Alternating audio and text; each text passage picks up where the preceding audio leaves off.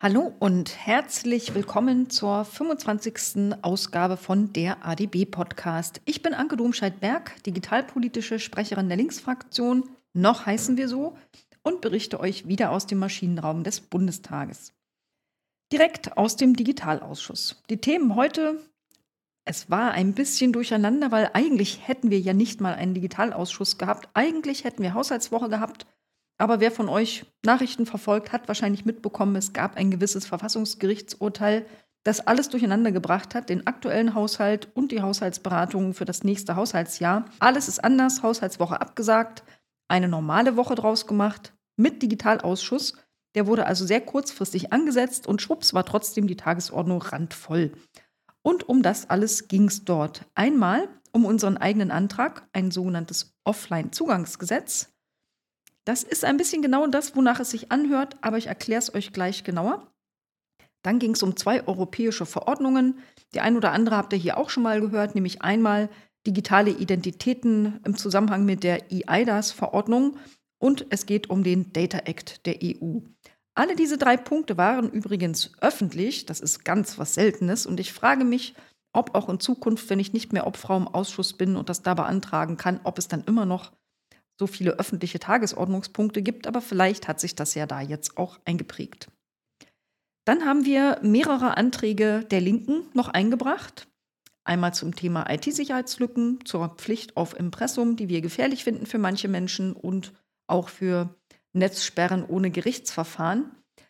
Außerdem im Digitalausschuss war übrigens noch ein Bericht des Büros für Technikfolgenabschätzung zum Thema Data Mining, aber der ist ehrlich gesagt schon anderthalb Jahre alt. Die Debatte selber war ziemlich kurz und der Podcast ist ja eh schon ziemlich lang. Deswegen werde ich euch über den nichts erzählen, aber ich verlinke ihn euch in den Shownotes. Wer sich also dafür interessiert, kann sich das einfach selber durchlesen. Und dann haben wir ja schon eine ganz kleine Tradition. Ich werde euch also am Ende auch wieder ein Update geben zum Thema, wie geht's weiter mit der Linken im Bundestag. Und damit geht es direkt zum nächsten Thema, nämlich zu unserem linken Antrag. Den haben wir mit heißen Nadeln gestrickt. Der nennt sich für ein Offline-Zugangsgesetz und hat, glaube ich, eine ganz wichtige Daseinsberechtigung. Es gibt nämlich tatsächlich sehr, sehr viele Menschen, die auch im Jahre 2023 noch keinen Zugang zum Internet haben. Es gibt vom Statistischen Bundesamt zum Beispiel Zahlen vom April 2023. Alle Studien, die ich erwähne, verlinke ich euch in den Shownotes. Wonach 6% der Menschen zwischen 16 und 74 Jahren im letzten Jahr in Deutschland noch nie im Leben das Internet benutzt haben. 3,4 Millionen Menschen. Aber eine andere Studie sagt, die von D21, auch unten verlinkt, jeder zweite Offliner ist über 75 Jahre alt. Wenn also 3,4 Millionen Offliner 16 bis 74 Jahre alt sind, kommen noch mal ein paar Millionen obendrauf, die über 75 Jahre alt sind.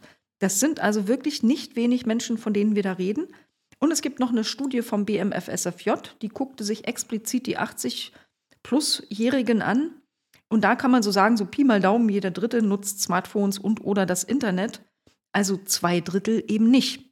Das sind also wirklich viele Menschen, von denen wir reden. Wenn man sich die Offliner genau anguckt, die D21-Studie macht das regelmäßig, dann sieht man sofort einen Zusammenhang mit verschiedenen Faktoren, nämlich mit Alter, das habt ihr wahrscheinlich schon rausgehört, aber eben auch mit Bildung, mit Geschlecht und mit Armut. Zum Beispiel sind 70 Prozent derjenigen, die in Deutschland noch offline leben, weiblichen Geschlechts und drei Viertel haben einen niedrigen Bildungsgrad. Und mehr als die Hälfte hat ein monatliches Nettoeinkommen von unter 2000 Euro. Und nur mal so als Hint, wer von euch keine Grundsicherung äh, im Selbstbezug kennt oder vielleicht wissen es nicht mal die, die sie selber beziehen, im Regelsatz, da ist auch eine Summe drin für den Kauf und die Reparatur von Kommunikationsgeräten. 3,34 Euro im Monat. Da könnt ihr selbst, wenn ihr ein ganzes Jahr lang diese 3,34 Euro beiseite legt, wahrscheinlich keine vernünftigen Geräte für elektronische Kommunikation für kaufen. Aus diesem Grunde war uns also wichtig, dass man sich auch um diese Menschen kümmert. Das war auch Thema schon mal im Europaparlament. Da hat man genau vor einem Jahr, im Dezember 2022, eine Entschließung verfasst und hat festgestellt, dass in der Europäischen Union 90 Millionen Menschen mit Behinderungen leben, dass aber trotzdem die Barrierefreiheit sehr häufig vernachlässigt wird. Das betrifft natürlich auch das analoge Leben, aber dennoch wurde in dieser Entschließung auch gefordert, dass es nicht digitale Lösungen braucht, damit man den Bedürfnissen all derer gerecht werden kann, die eben nicht digital unterwegs sind. Wir Digitalos können uns das immer ganz schlecht vorstellen, aber es gibt eben diese Menschen und es sind Millionen. Das kann unterschiedliche Gründe haben. Entweder fehlen ihnen die Kompetenzen, solche Geräte zu bedienen, vielleicht haben sie auch gar keinen Zugang zu solchen Geräten oder Anwendungen oder Internet, können sie nicht bezahlen. Oder aber sie entscheiden sich einfach ganz bewusst dagegen, weil sie Dienste offline nutzen wollen. Aus Gründen der Datensparsamkeit, weil sie Zweifel an der Datensicherheit haben. Ähm, und gerade ehrlich gesagt, wenn es um staatliche Dienste geht, und darauf bezieht sich unser Antrag, ist natürlich der Zweifel an der Datensicherheit auch völlig berechtigt. Also alleine im letzten Jahr oder im jetzt abgelaufenen Jahr sollen pro Monat zwei Kommunen Opfer von Ransomware-Attacken geworden sein. Und da werden die Daten nicht nur verschlüsselt, sondern öfter mal auch ins Darknet gestellt und dann ist es natürlich ein Sicherheitsrisiko.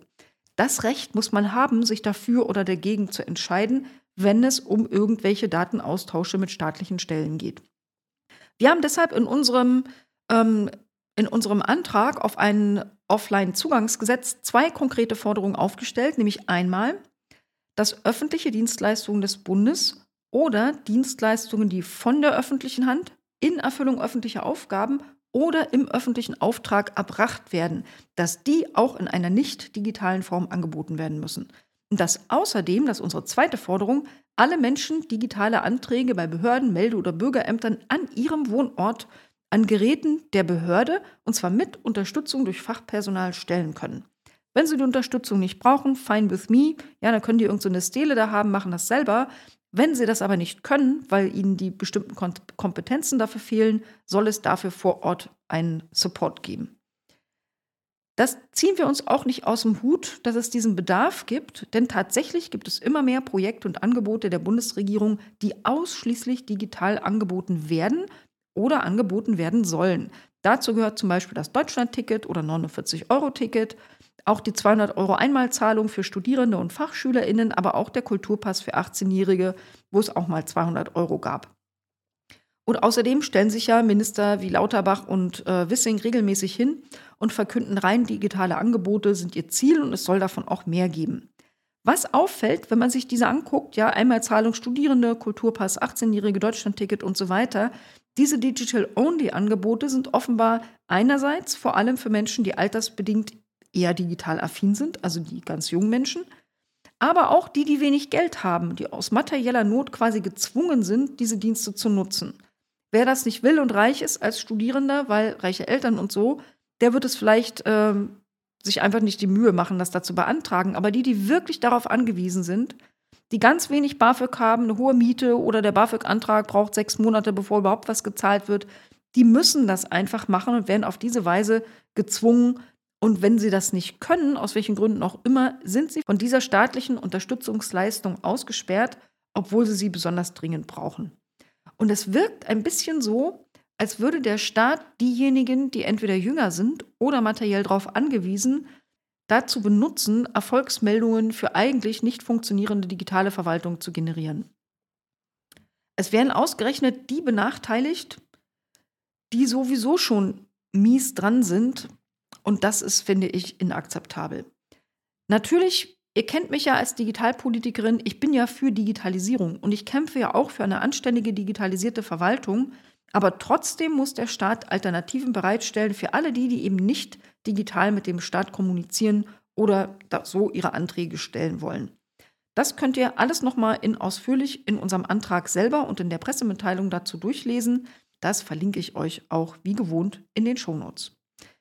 Ich habe nach Einbringung des Antrags auch die Gelegenheit genutzt, das anwesende Bundesinnenministerium mal zu fragen, nämlich zum einen, wie sollen denn eigentlich diejenigen, die offline sind, rein digitale Angebote nutzen? Haben die Pech gehabt? Und meine zweite Frage, die sich daran anschloss, welche Pläne hat denn die Bundesregierung eigentlich für weitere Digital-Only-Projekte? Vor allem interessieren mich da Projekte, die auch irgendwie mit der Auszahlung von Geldern zu tun haben. Die Antwort klang ja erstmal nicht so verkehrt. Da wurde mir erklärt, die Bundesregierung, die bleibt committed zur Multikanalstrategie, also nicht bloß analog, sondern auch digital und vielleicht auch telefonisch oder irgendwas anderes. Und sie sagen auch, dass neue Onlinezugangsgesetz 2.0, abgekürzt OZG 2.0, Das soll auch den analogen Zugang nicht einschränken. Das ist übrigens immer noch in der Pipeline und liegt immer noch nicht als finale Fassung vor. Auf jeden Fall schwor er, analog soll immer sichergestellt sein, auch bei allen neuen Angeboten. Das allerdings, muss ich euch sagen, steht im direkten Widerspruch zu Aussagen des Ministers Wissing, die er im Digitalausschuss vor ein paar Wochen direkt vor aller Leute Ohren getätigt hat, nämlich dass das 49-Euro-Ticket ab 2024 wirklich nicht mehr in irgendeinem Reisezentrum, sondern nur noch ausschließlich digital, Smartphone und Co. erhältlich sein soll. Da bin ich also wirklich sehr gespannt. Vielleicht ein Klassikerfall von in der Ampel werden einfach, je nachdem, welche Farbe vom Partei man fragt, unterschiedliche Dinge erklärt. In der Debatte, kleiner Spoiler, alle Parteien haben den Antrag abgelehnt. Die AfD hat sich enthalten, aus Verzweiflung vermute ich. Die haben nämlich ihren Sprechzettel nicht gefunden und wussten überhaupt nicht, wie sie abstimmen sollten. Und eine Meinung haben sie auch keine gehabt. Aber alle anderen Fraktionen, die haben im Prinzip alle irgendwie gesagt, sie finden den Antrag ja sinnvoll und irgendwie befürworten sie ihn auch. Das ist relativ selten, dass das so querbeet passiert. Natürlich haben sie trotzdem abgewiegelt und ihn abgelehnt.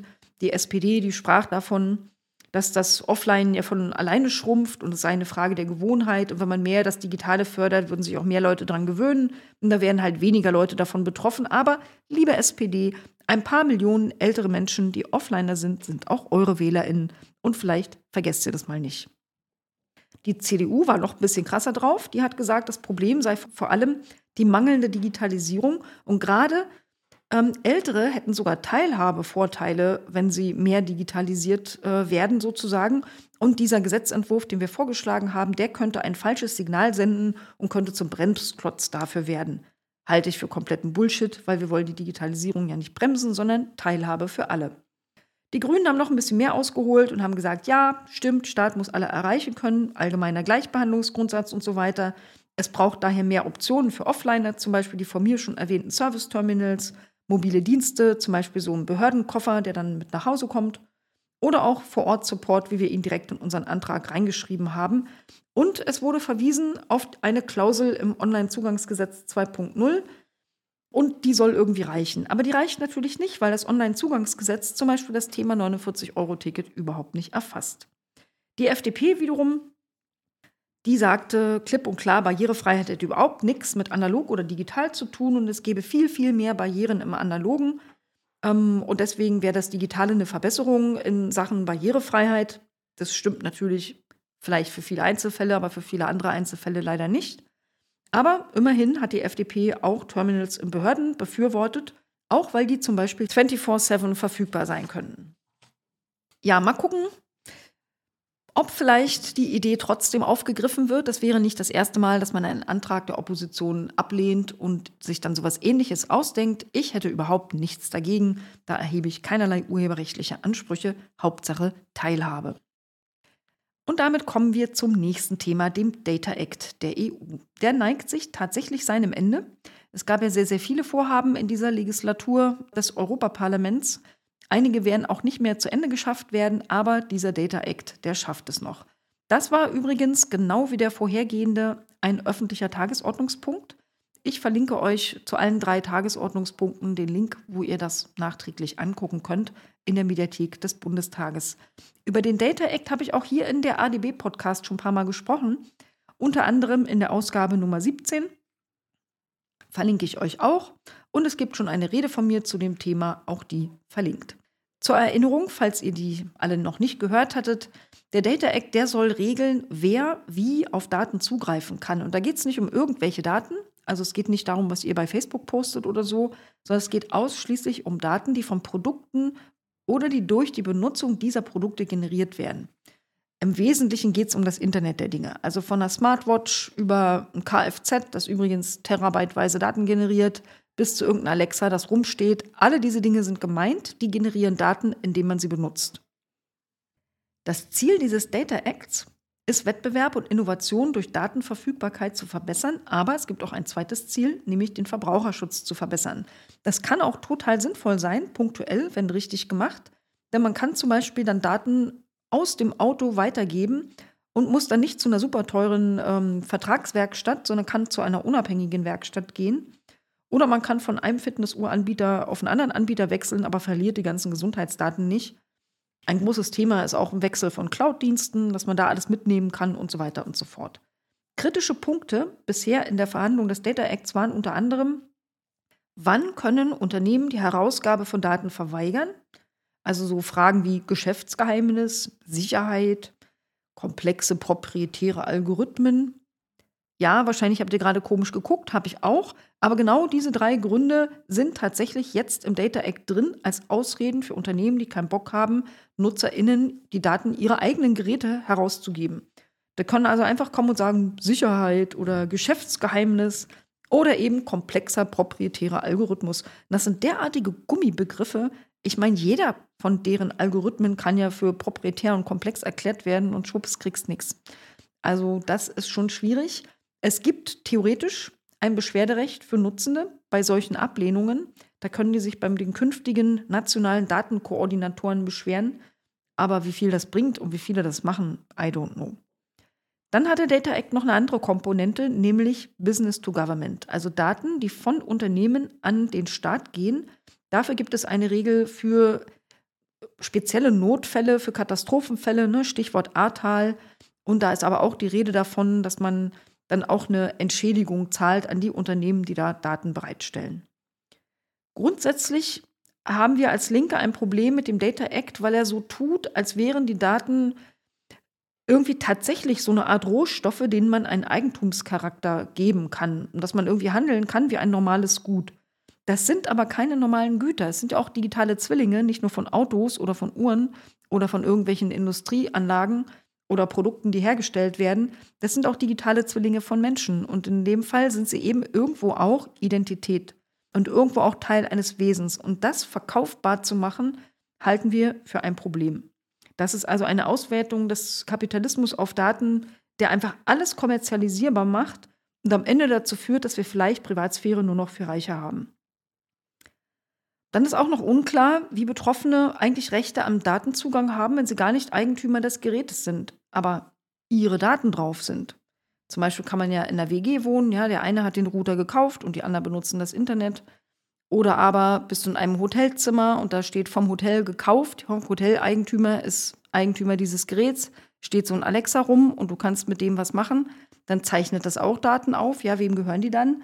Also da gibt es auch noch offene Fragen. Und ähm, da gibt es auch, wenn immer wieder erklärt wird, es gäbe keine Widersprüche mehr zur Datenschutzgrundverordnung. Ich bin da nicht so von überzeugt. Und diesen Kommerzialisierungsaspekt von Daten in jeder Lebenslage, den lehnen wir als Linke ab. Ja, noch mal kurz, bevor wir zur Debatte kommen, zum Zeitplan. Im Sommer 2023 hat man sich erstmal vorläufig im Trilog geeinigt. Dann hat man sich noch mal geeinigt. Also irgendwie braucht man das da vielleicht zweimal beim Data Act. Und das soll jetzt final verabschiedet werden, noch im Dezember 2023. So richtig gelten sollte dann aber erst ab Mitte 2025, nämlich 20 Monate nach der Veröffentlichung im Amtsblatt der EU. Und es gibt nochmal extra zusätzliche fünf Jahre Übergangsfrist für bestehende Internet of Things Verträge. Also ich vermute mal, wenn ihr so eine Smartwatch habt und auf die AGB Ich akzeptiere geklickt habt, habt ihr einen bestehenden IoT-Vertrag mit dieser Uhr. Und dann habt ihr halt fünf Jahre Übergangsfrist und kauft euch dann wahrscheinlich eine neue Uhr und dann gilt sozusagen der Data Act. Jetzt kommen wir aber wirklich zur Debatte. Da waren anwesend VertreterInnen der Bundesregierung aus dem BMWK und dem BMDV, die in ihrer allgemeinen Einführung erstmal erklärt haben, wie wahnsinnig zufrieden sie mit dem Verhandlungsergebnis sind. Man hätte also super Kompromisse gefunden und eigentlich wäre das alles gar nicht schlimm. Vor allem aus dem FDP geführten BMDV kam ein großes Jubeln über die Stärkung des Geheimhaltungsschutzes, also der Ausrede Geschäftsgeheimnisse für Unternehmen. Das sei das besondere Interesse von Deutschland in den EU-Verhandlungen gewesen. Man hätte eine substanzielle Verbesserung erreicht, die offensichtlich aus Sicht der Unternehmen ist. Ist ja auch nicht überraschend, weil FDP.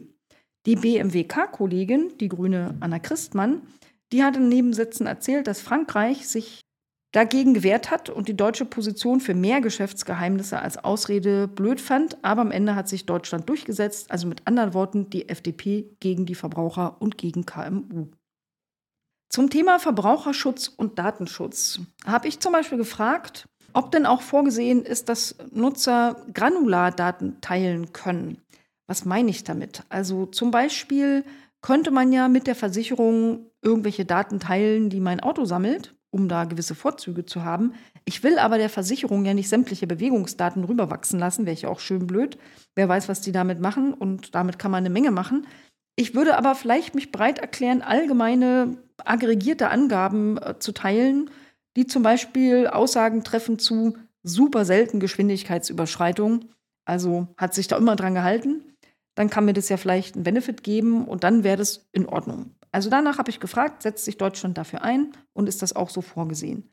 Aus dem BMWK kam dazu eine Antwort, nämlich es sei ein Eckpunktepapier in Abstimmung zwischen den Ressorts und das sei ja eine sektorspezifische Regelung, wahrscheinlich weil ich das Beispiel Auto erwähnt habe, ich hätte es vielleicht generischer machen sollen. Und so sektorspezifische Sachen seien ja gar nicht direkt im Data Act geregelt. Das ist aber eine wesentliche Frage und die hat ja auch gar nichts mit dem Sektor und dem Auto zu tun, sondern ich kann das ja auf zehn andere Themen auch übertragen, ob ich da jetzt die Daten selber teile oder ob ich wie so ein Zero-Proof-Konzept, Beispiel Altersverifikation, auch wenn das jetzt mit IoT nichts direkt zu tun hat, aber da teile ich ja bei einer Altersabfrage im Internet idealerweise auch nicht mit, wann ich geboren bin, sondern nur, bin ich über 18, ja oder nein. Und genauso müsste das eigentlich mit diesen Daten auch gehen. Aber Eckpunktepapier in Abstimmung, mehr weiß man nicht. Ich habe auch nachgefragt, ob sich Deutschland dafür einsetzt, dass es keine Nachteile möglich sind für Nutzende durch Daten zu Faktoren, die mit ihrem Nutzerverhalten nichts zu tun haben. Zum Beispiel, wenn sie sich mit ihren Geräten in einer Wohnlage mit höherem Schadensrisiko bewegen. Weil da häufiger geklaut wird, weil es da öfter Unfälle gibt, was weiß ich, weil die Bevölkerungsdichte höher ist. Das könnten ja solche Daten auch sammeln. Die Antwort darauf, ja, das sind alles relevante Teile der Debatte, daher auch Teil laufender Abstimmungsprozesse. Deswegen könne man keine einzelnen Punkte herausgreifen. Echt Pudding an die Wand nageln ist wahrscheinlich einfacher, als irgendeine Aussage von dieser Bundesregierung zu kriegen. Was ich erwarte ja noch nicht mal, dass sie alles fein herausziseliert haben bis ins Ende, aber ich erwarte, dass sie eine Position haben, dass sie sagen, ja, finden wir wichtig, wir setzen uns dafür ein, weil nichts. Da kommt immer nur, wir reden noch drüber, laufende Abstimmungsprozesse und selbst wenn sie sagen, reichen wir nach, kriegt man ja eh nie was. Das finde ich wirklich schlecht und es ist für Verbraucher auch ein wirklich kein gutes Signal, denn das war eigentlich eine No-Brainer-Frage. Jemand anders hat noch gefragt, sind da mit diesem Data Act nicht Verbraucher überfordert und wird damit nicht am Ende der Datenschutz sogar geschwächt? Das wurde also vehement abgestritten, man hätte keinerlei Bedenken, alles sei super fein und die Datenschutzgrundverordnung generell sei sowieso völlig unberührt und würde auch weiterhin gelten.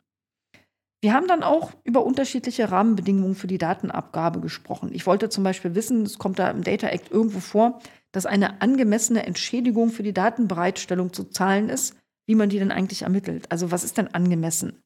Auch das, Überraschung, ist Gegenstand der Beratungen. Aber man merkt immer, wenn man so Fragen stellt, an den Antworten, dass die nur in Wirtschaft denken. Ne? Ich habe vor meinem inneren Auge immer eine Privatperson, wie mich und eine Smartwatch zum Beispiel. Aber hier kam als Antwort, kleinere Unternehmen, die sollen nur die Selbstkosten zahlen, große Unternehmen sollen mehr Geld dafür bezahlen. Also was jetzt mit Individuen ist, keine Ahnung. Die kriegen das dann vielleicht auch auf Selbstkosten, I don't know. Ich wollte außerdem wissen, ob die Fahrzeugdaten, Autos kommen öfter vor, ob die Fahrzeugdaten wettbewerbsneutral per Treuhändermodell, so ein Datentreuhändermodell, geteilt werden. So steht es nämlich explizit im Koalitionsvertrag drin. Und die Autoindustrie, die lobbyiert da gerade ganz massiv dagegen. Und dann ist man ja immer so ein bisschen alarmiert. Also wenn Autoindustrie bei einem FDP-Ministerium lobbyiert, könnte man ahnen, dass dann was anderes passiert, als was im Koalitionsvertrag drinsteht. Daher meine Frage. Da wurde also sehr viel rumgedruckst. Ich habe schon gefragt, kann man mal die Uhr anhalten? Meine, meine Zeit läuft ab. Ne, die Antwortzeit geht ja davon ab, wenn die schweigen. Aber dann hieß es, sie seien da nicht so tief drin und ein Eckpunktepapier wurde erwähnt, das sich in Abstimmung befindet. Also ich weiß immer noch nicht mehr als vorher, fürchte aber, die Autolobby setzt sich durch. Ein Thema waren auch, und das ist super wichtig, Standards und Datenformate. Da wollte jemand von uns Abgeordneten wissen, wie beschleunigt man denn das? Weil ohne vernünftige Standards funktioniert das ja auch gar nicht richtig mit dem Wechseln der Daten von einer, einem Produkt zu einem anderen. Vom BMWK kam, die Prinzipien der Interoperabilität, die sind im Data Act angelegt, aber im Detail ist da nichts zu Standards geregelt. Während aus dem BMDV, ihr erinnert euch, das wirtschaftsnahe FDP-Ministerium, ähm, die Antwort kam, das ist sowieso primär Aufgabe der Wirtschaft. Hm. Mal gucken, ob da schnell Standards geschaffen werden. Die müssten ja eigentlich auch einen gewissen Grad an Verbindlichkeit haben, weil sonst hat man das gleiche wie mit den Ladeanschlüssen von diversen elektronischen Geräten. Also ohne, dass man da wen dazu zwingt, die zu vereinheitlichen, passiert es in der Regel nicht. Und dann habe ich eben nur ein theoretisches Recht auf den Transport von Daten, wenn die einfach nicht zueinander passen. Apropos Teilen von Daten. Open Data ist mir ja auch schon lange und viel am Herzen. Deswegen fragte ich, tut denn der Data Act irgendwas, um Open Data zu stärken? Und wird in der nationalen Umsetzung, die ja eine besondere Rolle spielt, dafür gesorgt, dass auch die Allgemeinheit einen Zugang zu Daten hat. Also dass nicht nur ich als Individuum meine Smartwatch-Daten kriegen kann oder irgendein KMU von irgendeinem, weiß ich, eine Autowerkstatt die Daten von, von dem Autohersteller kriegen kann, sondern dass zum Beispiel in intelligenter Infrastruktur in der Stadt zum Beispiel Mobilitätsdaten gesammelt werden, einfach wenn Leute von A nach B gehen, und dass man die ja der Allgemeinheit zur Verfügung stellen sollte als maschinenlesbare Open Data. Die Antwort darauf, der Data Act sei ja im Kern nur Internet der Dinge, was sich nicht beißt, weil auch eine Ampel ist ein Ding und sammelt Daten. Aber wurde ergänzt durch die Förderung von Datengeschäftsmodellen, würde der Data Act ja indirekt auch den Open Data Gedanken fördern, weil er den Gedanken daran fördert, dass Verfügbarkeit von Daten allgemein gut ist. Vom BMDV wurde das noch ein bisschen erweitert, nämlich man überarbeitet wohl da gerade das Mobilitätsdatengesetz. Immer wenn ich Beispiele nenne, wird nur noch von diesen Beispielen geredet, ne? in diesem Fall Mobilitätsdaten. Da gäbe es zwar schon wahnsinnig viele Daten, aber die Qualität dieser Daten sei noch nicht super und auch der Zugang sei oft mangelhaft und deswegen arbeitet man da an einem neuen Gesetz. Last but not least wollten wir wissen, wie ist es denn jetzt mit der nationalen Umsetzung und der Governance-Struktur? Da kann man ja einen Haufen falsch machen. Da sollen ja mehrere Behörden irgendwie zuständig sein, aber wer hat da jetzt die Aufsicht? Ist es beim, wie beim Digital Services Act, vielleicht die Bundesnetzagentur? Keine Ahnung. Da gab es die Antwort, ja, in der Tat, verschiedene Behörden werden zuständig sein. Möglicherweise wird die BNetzA die Aufsicht haben, man weiß es alles noch nicht. Aber ähm, es wird zum Beispiel wahrscheinlich für Autothemen das Kraftfahrbundesamt eventuell zuständig sein. Da arbeitet man an einer Regelung für Autodaten. Wir sind irgendwie dauernd auf Autos gekommen in dem Ausschuss.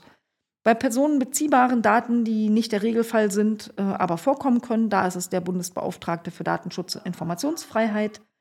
Und dann gäbe es ja noch den ominösen Gesamtkoordinator, den gibt der Data Act ja vor. Aber alles das gilt ja erst in 2025. Es ist also noch ziemlich viel Zeit und deswegen müssen die Behörden jetzt noch nicht geplant werden. Mein Fazit, BMDV und BMWK sind happy mit dem Data Act. Anna Christmann hat sogar die 270 Milliarden Euro Steigerung der Wirtschaftskraft durch den Data Act zitiert, den die Kommission immer wieder auch so vor sich herträgt. Ich persönlich bin nicht so sehr happy, denn wenn Daten wie handelbares Eigentum behandelt werden, ist das Kind eigentlich schon in den Brunnen gefallen.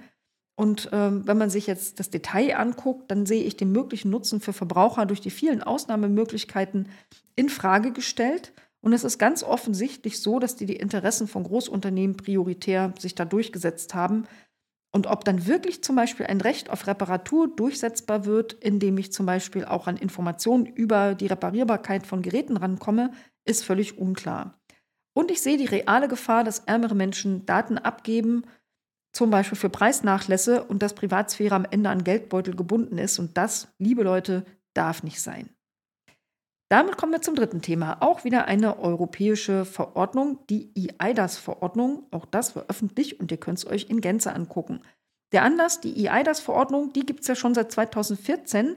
Die ist seit längerem aber in Überarbeitung und soll in ihrer neuen Fassung sogenannte ID-Wallet, also digitale Brieftaschenlösungen ermöglichen. Und da steckt der Teufel ganz tief im Detail. Die Trilog-Einigung, die erfolgte am 8. November, also gerade ganz frisch. Und Sie besteht darin, dass also jetzt feststeht, bis 2026, also auch noch ein bisschen hin, müssen alle europäischen Unionsmitgliedstaaten solche EU-Wallets anbieten. Die nennt sich irgendwie EU-ID-Brieftasche. Man kriegt ein bisschen Krampf in den Wangen, wenn man das ein paar Mal ausspricht. Bei Nichtnutzung soll man keine Nachteile haben. Sie soll also vollkommen freiwillig sein. Sie soll Open Source sein Und es sollen keine Transaktionsdaten in der Wallet miteinander verknüpft werden, um das Bilden von Profilen zu verhindern. Super heiße Debatten gab es um den sogenannten Unique Persistent Identifier, also ein sogenanntes einheitliches Personen, Personenkennziffer, die quasi lebenslang gilt. Da hat sich Deutschland tatsächlich erfolgreich dagegen eingesetzt. Das ist jetzt weg. Ähm, aber weiter da ist zum Beispiel, dass die EU-Wallet nicht nur als ID gegenüber staatlichen Diensten wie bei Polizeikontrollen oder digitaler Verwaltung einsetzbar sein soll, sondern auch für private Geschäfte, Banking, Arztbesuche, alles Mögliche und dass das Risiko der Überidentifikation und Profilbildung mit sich bringt. Das BMI hat zu dem ganzen Thema Umsetzung EIDAS ein Diskussionspapier veröffentlicht, an dem es übrigens auch laufend arbeitet. Das wird aktualisiert. Da arbeitet sogar die Zivilgesellschaft mit. Auch das verlinke ich euch in den Shownotes. Noch Ende November 2023 soll das Konzept für eine prototypische EU-ID-Brieftasche stehen. Und dann gibt es noch ein sehr aktuell umstrittenes Thema im Rahmen der EIDAS-Verordnung. Und das sind die, ich weiß nicht mal, ob ich es richtig ausspreche, ich nenne die mal QWACs, also QWACS, abgekürzt die Qualified Website Authentication Certificates. Dazu gleich mehr Infos.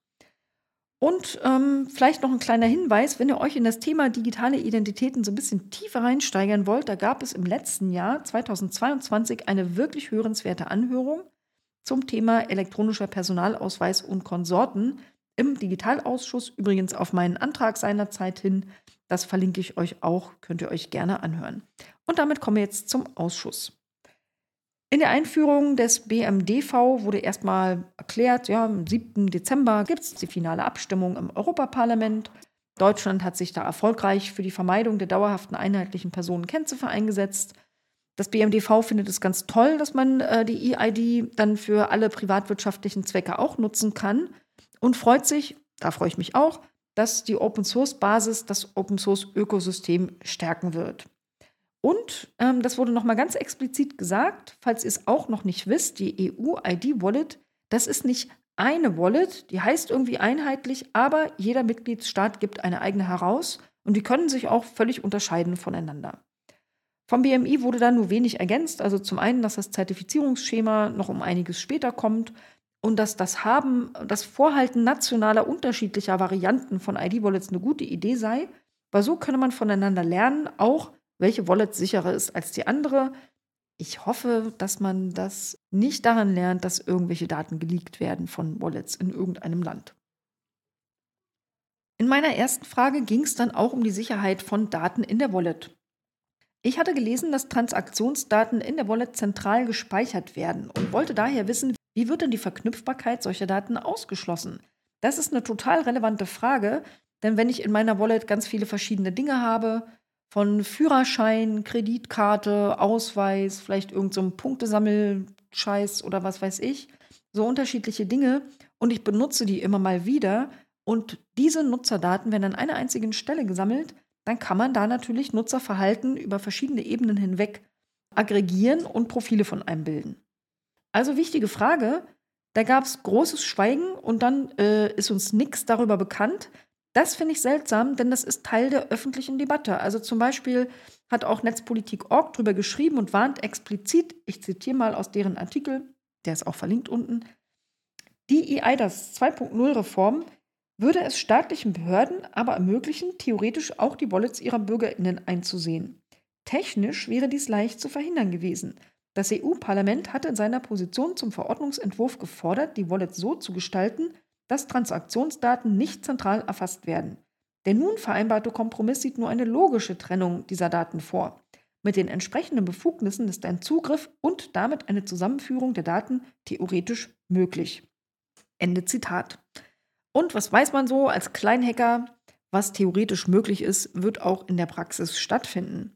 Finde ich also ein bisschen beunruhigend, dass man das so gelöst hat.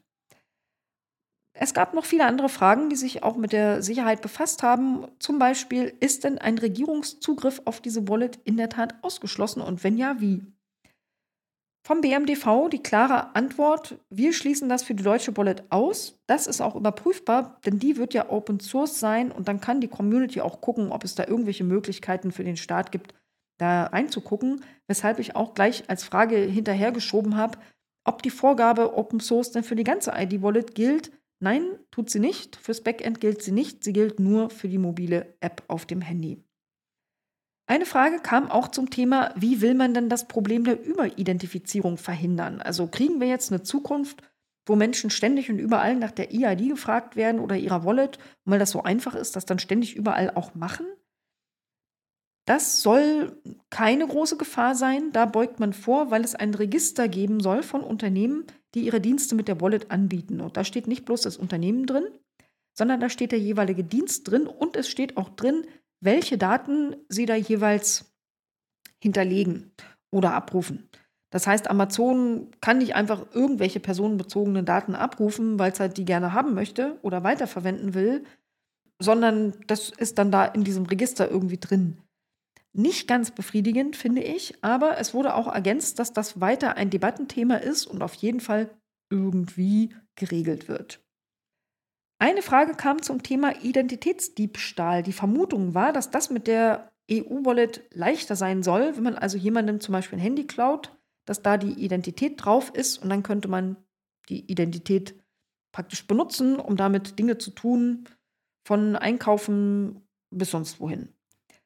Die Bundesministerien waren der Meinung, dass es eher andersrum, denn wenn man einen richtigen echten Papier, nee, Papier ist der nicht, wenn man einen richtigen echten Plasterausweis klaut, kann man den ja zum Beispiel ohne irgendwelche Einschränkungen nutzen. Davon abgesehen, dass das Foto vielleicht anders aussieht. Aber die Wallet, die ist anders als der geklaute Ausweis nochmal extra mit einer Zwei-Faktor-Authentifizierung oder mit einem PIN gesichert, hat also ein Sicherheitslayer mehr. Und damit sah man da eigentlich keine Gefahr für eine steigernde Chance auf Identitätsdiebstahl. Trotzdem schloss sich die Frage an, wenn da mal irgendwie Kacke am Dampfen ist, kann man denn so eine EID auch wieder sperren? BMDV meinte, User können in der E-Wallet bestimmte Inhalte sperren lassen. Das BMI, das hat ergänzt, entscheidend sei dafür die nationale Umsetzung. Würde man zum Beispiel diese ID-Wallet koppeln mit der Smart EID, dann könnte man relativ einfach einen Abgleich mit Sperrlisten machen. Und dann wäre die Antwort ja, ist möglich. Die ID-Wallet verpflichtend in allen Mitgliedstaaten bis 2026 klingt ja wie sehr, sehr lange hin, aber es ist ein ziemlich komplexes Vorhaben und wir haben in ein paar Tagen 2024. Eigentlich ist das übermorgen. Deswegen war die Frage völlig berechtigt, schaffen wir das pünktlich in Deutschland?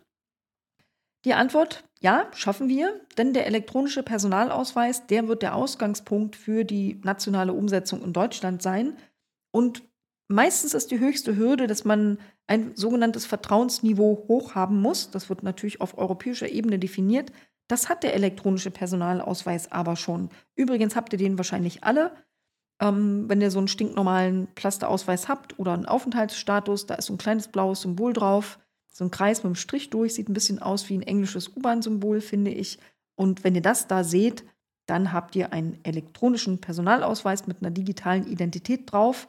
Und die wird offensichtlich der Ausgangspunkt für die Umsetzung der ID-Wallet in Deutschland. Außerdem baut man an Large-Scale-Pilot-Projekten. Da sei wohl sehr bald ein Wallet-Prototype zu erwarten. Da gäbe es ein großes Konsortium zwischen Deutschland und Frankreich mit knapp 150 Partnern und sechs Use Cases. Und dieser Prototyp, der soll schon 2024 verfügbar sein und an diesen Use Cases getestet werden. Außerdem gibt es ja seit 2022 diesen schon mal erwähnten Konsultationsprozess des BMI zur EU-ID-Wallet-Architektur und die Umsetzung, an der Zivilgesellschaft und Wirtschaft beteiligt sind. Und in diesem Fall ist es nicht bloß rhetorisch, das ist tatsächlich eine Beteiligung. Das ist also was, was ich ausdrücklich loben möchte. Das funktioniert ganz gut. Und das wird dann auch auf Open Code veröffentlicht und ist durch Dritte frei kommentierbar. Ein beliebtes Thema, immer wenn es um Wallet geht, ist ja die Blockchain. Insofern kam auch die natürlich auf den Tisch und es wurde gefragt, wie sieht es denn aus? Die europäischen Datenschutzbeauftragten haben gesagt, wenn man die Ledger-Technologie, also Blockchain, als Grundlage für die Wallet nimmt, gibt es ein Problem, eine Kollision mit der Datenschutzgrundverordnung, denn die gibt ja das Recht auf Löschen. Und in einer Blockchain kann ich halt nichts löschen. Was ist dazu die Position der Bundesregierung? Die Bundesregierung, vertreten durch ihre beiden Ministerien, meinte, Deutschland hat sich gegen die Ledger-Technologie entschieden. Die wird im Zusammenhang mit der Wallet in Deutschland nicht eingesetzt. Hm, dachte Anke. keine Ledger-Technologie für die ID-Wallet in Deutschland. Warum stehen dann immer noch 40 Millionen Euro im Haushalt 2024 für sogenannte Schaufensterprojekte EID auf der Basis von Blockchain? Das ist ein Widerspruch. Woraufhin mal wieder die Antwort kam, das macht das BMWK, wir können deshalb keine Aussage dazu tätigen. Ehrlich gesagt, da saßen zwei Ministerien vor mir und können mir von dem dritten Ministerium nichts sagen. Das hat mich wirklich auch im Ausschuss sehr aufgeregt und ich habe die gefragt, sag mal, redet ihr nicht miteinander?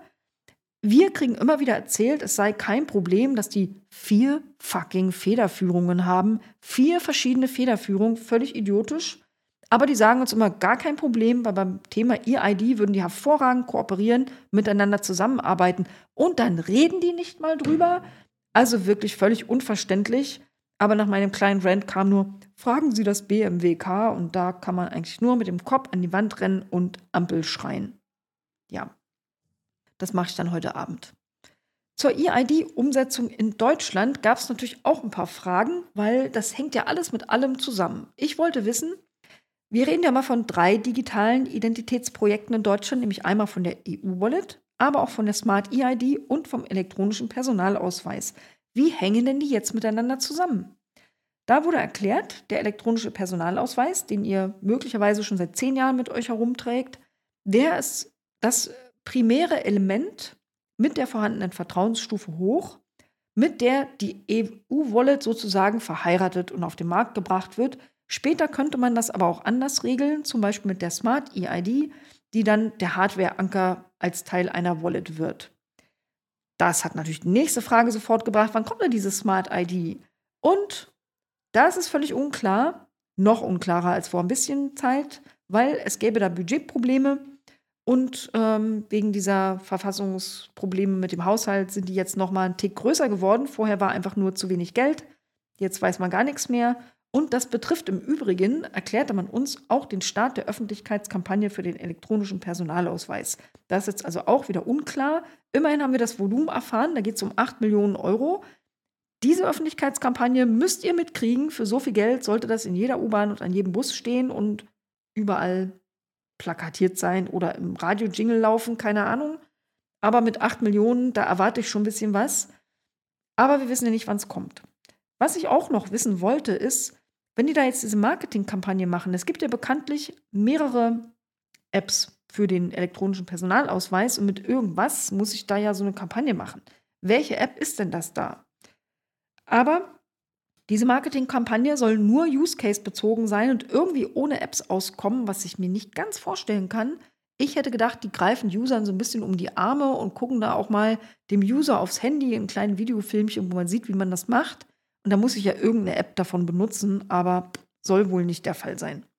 Man darf gespannt sein, aber vielleicht dauert es ja auch noch ein bisschen. Ihr wisst ja, der Haushalt. Zum Schluss noch ein etwas kryptischeres Thema im Zusammenhang mit EIDAS, nämlich die sogenannten QVACs. Die Qualified Website Authentication Certificates. Das sind spezielle Browser-Zertifikate, die verifizieren nicht nur Verschlüsselung, sondern auch den Domaininhaber, ob der echt ist oder nicht. Das soll künftig Phishing erschweren weil man Fake-Webseiten nicht mehr so leicht vortäuschen kann. Der Haken daran ist, dass das quasi staatliche Zertifikate sind, die sind komplexer, die sind teurer und gegebenenfalls sind sie selber ein Sicherheitsrisiko, wenn nämlich solche staatlichen Stellen nicht vertrauenswürdig sind. Deshalb gab es auch einen offenen Brief von IT-Sicherheitsforschenden und aus der Wissenschaft. Die sehen da eine Bedrohung für die Privatsphäre und ein Abgeordneter wollte wissen, was meint denn die Bundesregierung dazu? Die Staatssekretärin aus dem BMDV war da ganz klar, diese Sorgen teilt sie nicht. Aber die Kollegin aus dem anderen Ministerium meinte, dieser Brief, der sei initiiert von Browseranbietern aus deren Eigeninteresse und eigentlich gäbe es ja viel mehr Sicherheit mit diesen QBACs wegen der zusätzlichen Domain Verification. Und außerdem gäbe es Konformitätsbewertungsstellen für umfassende Prüfungen und die seien besser als bei, der üblichen, bei den üblichen TLS-Zertifikaten. Und außerdem gäbe es ja on top noch Aufsichtsstellen und, wörtliches Zitat, da kann so gut wie nichts mehr passieren. Es kam natürlich trotzdem ein Einwand von einem Abgeordneten, das ist aber nicht Open Source und könnte trotzdem Backdoors enthalten, auch staatliche. Da wurde aber nochmal auf die Konformitätsbewertungsstelle verwiesen, die sei völlig unabhängig, existiert ja noch nicht, aber irgendwann sind sie existent und völlig unabhängig und eine Aufsichtsstelle würde ja auch noch prüfen, Und alle zwei Jahre würde man das auch neu bewerten und das würde sämtliche Risiken minimieren. Mein Fazit, die EU-ID-Wallet, kommt, aber erst in ein paar Jahren. Das Haushaltswirrwarr, das behindert auch die Fortschritte im Bereich elektronische Identitäten. Vor allem die Einführung der Smart EID, aber auch die Marketingkampagne des elektronischen Personalausweises, auf die wir schon ewig warten. Die Governance bei digitalen Identitäten ist immer noch eine Riesenbarriere. Vielleicht ist sie aber auch eine Riesenausrede, immer dann, wenn es Widersprüche gibt. Stichwort Blockchain und Wallet. Ja, dann haben wir ohne Debatte noch drei weitere linke Anträge abgestimmt. Die möchte ich euch zumindest kurz vorstellen. Alle wurden, fast hätte ich gesagt, selbstverständlich von den anderen abgelehnt. So ist die Ampel. Das ist also einmal mein Eintrag zur Ausnutzung von IT-Sicherheitslücken durch Bundesbehörden verbieten. Ihr wisst ja alle, die IT-Sicherheitslage ist nicht nur bei uns in Deutschland, sie ist auch weltweit kritisch. Der BSI-Lagebericht 2023 ist da wirklich eindeutig. 2000 Schwachstellen in Softwareprodukten hat man da festgestellt, deutlich mehr als noch im Jahr davor. Pro Tag kommen 25 Millionen neue Schadprogrammvarianten dazu und 66 Prozent sämtlicher Spam-Mails sind tatsächlich Cyberangriffe. Also früher war das ja mehr so Schwanzverlängerungen und so Kram. Heute sind 34 Prozent Erpressungsmails, also so Ransomware-Attacken, und 32 Prozent sind andere Arten von Betrugsmails. Also das ist wirklich bitter. Und es werden pro Tag 21.000 infizierte Systeme festgestellt und an die deutschen Provider gemeldet. Also die Lage ist wirklich kompliziert und dennoch tut die Bundesregierung leider nicht alles, um Sicherheitslücken zu schließen. In Deutschland nutzen Behörden sogenannte Staatstrojaner und die funktionieren ja nur, wenn sie Sicherheitslücken ausnutzen. Deshalb wollten wir fordern, dass Bundesbehörden Sicherheitslücken eben nicht mehr ausnutzen dürfen. Der Koalitionsvertrag der sagt was zu Ankauf und dem bewussten Offenhalten von Sicherheitslücken, aber nichts zum Thema Ausnutzen. Das bleibt jetzt also auch in Zukunft so, denn der Antrag wurde abgelehnt. Mein zweiter Antrag war keine Privatadressen im Impressum. Es ist ja geltendes Recht mit Wurzeln in Europa, das verpflichtet dazu, das Impressum mit Namen und Anschrift zu veröffentlichen auf Webseiten, außer sie sind wirklich rein privat. Und das wird sehr, sehr, sehr eng ausgelegt. Also schon, wenn jemand, sagen wir mal, eine Journalistin betreibt so einen Meinungsblog, aber ab und zu schreibt sie auch einen Artikel irgendwo als Freiberuflerin zu ähnlichen Themen, dann ist dieser ganze Blog schon geschäftlich. Und wer keine Geschäftsadresse hat, der muss dann halt seine private Wohnadresse reinschreiben und logischerweise birgt das richtige, echte, harte Gefahren. Gefahren von Stalking, von Bedrohung, von Fake-Bestellungen auf die Adresse und alles Mögliche. Das gefährdet BloggerInnen, Solo-Selbstständige, freie JournalistInnen, AktivistInnen, PolitikerInnen, also alle möglichen Personen. Und deswegen forderten wir eine Regelung für alle, die keine Geschäftsadresse haben. Die soll kostenfrei sein und ohne Angabe der Privatadresse ermöglichen, sicher Websites zu veröffentlichen. Wie wollen wir das? Also a, sollen Adresse und Kontaktdaten der Privatpersonen bei irgendwelchen Intermediären hinterlegt werden können, wie gesagt auch kostenfrei. Und optional, das ist dann vielleicht die kostenfreie Variante, könnte man eine Chiffre bei der Meldestelle hinterlegen, wo dann, wenn jemand meint, ich hätte da irgendwas Schlimmes getan auf meinem Blog oder sonst wo, tatsächlich eine Möglichkeit hat, mich auch für Rechtsfälle erreichen zu können. Das ist ja der Grund für die Adressen im Impressum. Wurde, wie gesagt, auch abgelehnt. Der dritte Antrag, keine Netzsperren unter Umgehung der Gerichte. Ein Antrag meiner Kollegin Petra Sitte. Netzsperren sind ja bekanntlich ein absolut untaugliches und auch sehr bedenkliches Instrument, wenn es darum geht, illegale Inhalte zu bekämpfen. Sie sind also total leicht zu umgehen. Alle, die da Schindluder treiben wollen, haben es leicht, das auch weiter zu tun. Gleichzeitig sind solche Netzsperren aber ein sehr, sehr tiefer Eingriff in die Infrastruktur. Deswegen vertreten wir schon immer den Grundsatz Löschen statt Sperren. Wir wollen nicht, dass eine Zensurinfrastruktur aufgebaut wird. Und es braucht da eine europarechtliche Klarstellung, dass Netzsperren nicht einfach so angeordnet werden dürfen. Das Problem ist nämlich, seit Januar 2021 gibt es die Clearingstelle Urheberrecht im Internet. CUII kürzt die sich ab. Und das ist eine private Kooperation zwischen den Rechteinhabern von Urheberrechten und den Providern. Und die können ohne jedes gerichtliche Verfahren Netzsperren implementieren. Und das ist ein weitgehender Grundrechtseingriff, ohne dass Gerichte beteiligt werden. Wir forderten deshalb, einen Gesetzentwurf vorzulegen, dass es Netzsperren durch Internetprovider nur nach richterlicher Anordnung geben darf und auf der EU-Ebene sich dafür einzusetzen, dass Netzsperren immer eine unzulässige Verletzung der Netzneutralität darstellen. Leider abgelehnt. Ja, das war's zum digital Inhaltlichen, aber ich habe euch ja noch ein Update zur Linksfraktion versprochen. Kleines Recap. Am 6. Dezember hatten wir ja beschlossen, die Liquidation der Linksfraktion zu beginnen. Wir haben uns in dieser Woche am 29. November in der künftigen Gruppe getroffen, nämlich die 28 MdB, die gemeinsam eine Gruppe bilden wollen und nicht diesem desertierten Wagenknechtflügel angehören. Wir haben uns am 29. auf einen Gruppenantrag geeinigt. Der wird dann formell am 6. Dezember eingereicht. Und ähm, aus diesem Grunde kann ich schon sagen, diese Woche war meine letzte Sitzungswoche im Bundestag als Mitglied einer Fraktion. Auch im Moment als Obfrau eines Ausschusses, das kann wiederkommen, wenn ich einer Gruppe angehöre. Und es war auch erstmal das letzte Mal als Ausschussmitglied mit Stimmrecht. Im Plenum gab es dann auch lauter Abgesänge, aber man kann es eigentlich nicht oft genug sagen, wir sind doch gar nicht weg. Manche haben da so kleine Lobhudeleien, selbst von der FDP kamen da erstaunlich viele heute, äh, so als wären wir nicht mehr da. Aber wir sind da. Wir sind auch nicht vorübergehend weg und dann wieder da. Wir sind die ganze Zeit da. Wir sind jetzt nur vorübergehend als einzelne Abgeordnete, die trotzdem einen gewissen Zusammenhang haben und bald hoffentlich eine Gruppe sind. Ich rechne nach vielen Signalen aus anderen Parteien eigentlich mit einer zügigen Anerkennung und ich hoffe darauf, dass man uns viele demokratische Partizipationsrechte wieder zugesteht, zum Beispiel, dass ich wieder Obfrau im Digitalausschuss werden kann. Bis dahin gucke ich dann so als Einzel-MDB durch die Tagesordnung, wo eine Rede möglich ist. Die Zeiten dafür schwanken übrigens, je nach Länge des Tagesordnungspunktes. Irgendwas zwischen eine Minute, anderthalb Minuten oder zwei Minuten werde ich als Einzel-MDB an Redezeiten haben. Also wenn ihr irgendwo gehört habt, die Link ist raus aus dem Bundestag, das sind Fake News. Wir sind da und für euch aktiv. Und jetzt gibt es zum Schluss wie immer nur noch ein paar Hinweise. Zwischen den Jahren findet ja der Chaos Communications Kongress wieder mal seit langen Jahren in Hamburg statt. Ich habe auch geschafft, mir ein Ticket zu sichern und ich habe einen Talk eingereicht. Keine Ahnung, ob er akzeptiert wird. Falls ja, dann könnt ihr mich da hören zum Thema Nachhaltigkeit der Bundes-IT. Da gibt es dann den geballten Input aus drei Jahren kleinen Anfragen zu dem Thema. Die aktuellste kommt nächste Woche übrigens zurück. Auch in ein paar Tagen kommt zurück meine kleine Anfrage zum Thema Open Source. Da müsst ihr die Äuglein und Öhrchen offen halten, kriegt ihr bestimmt irgendwie mit, unter anderem auf meinen Social-Media-Kanälen. Schon vor ein paar Tagen kam meine kleine Anfrage zu digitaler Gewalt zurück.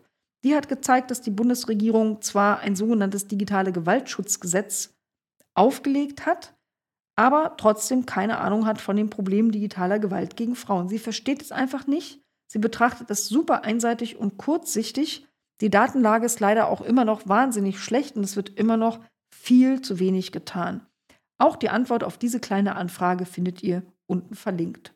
Und wer noch nicht genug hat mit Links, ich war in der vergangenen Woche in Jena beim Digitalgipfel, da unter anderem bei einem Panel zu digitaler Souveränität wo wir unsere ähm, als politische VertreterInnen aus dem Bundestag unsere unterschiedlichen Positionen dazu kundgetan haben. Auch diesen verlinke ich euch. Ihr könnt euch da übrigens in der Mediathek des Digitalgipfels auch alle anderen äh, Vorträge und Debatten da anhören, falls euch das interessiert. Damit bleibt mir eigentlich nur noch, euch alles Gute zu wünschen. Noch nicht frohe Weihnachten, weil ein Podcast sollte es, wenn alles gut geht, noch geben. Gebt mir gerne Feedback, nutzt den Hashtag der ADB Podcast und wenn ihr es noch nicht gemacht habt, abonniert gerne und empfehlt den Podcast auch weiter. Alles Gute und bis dann.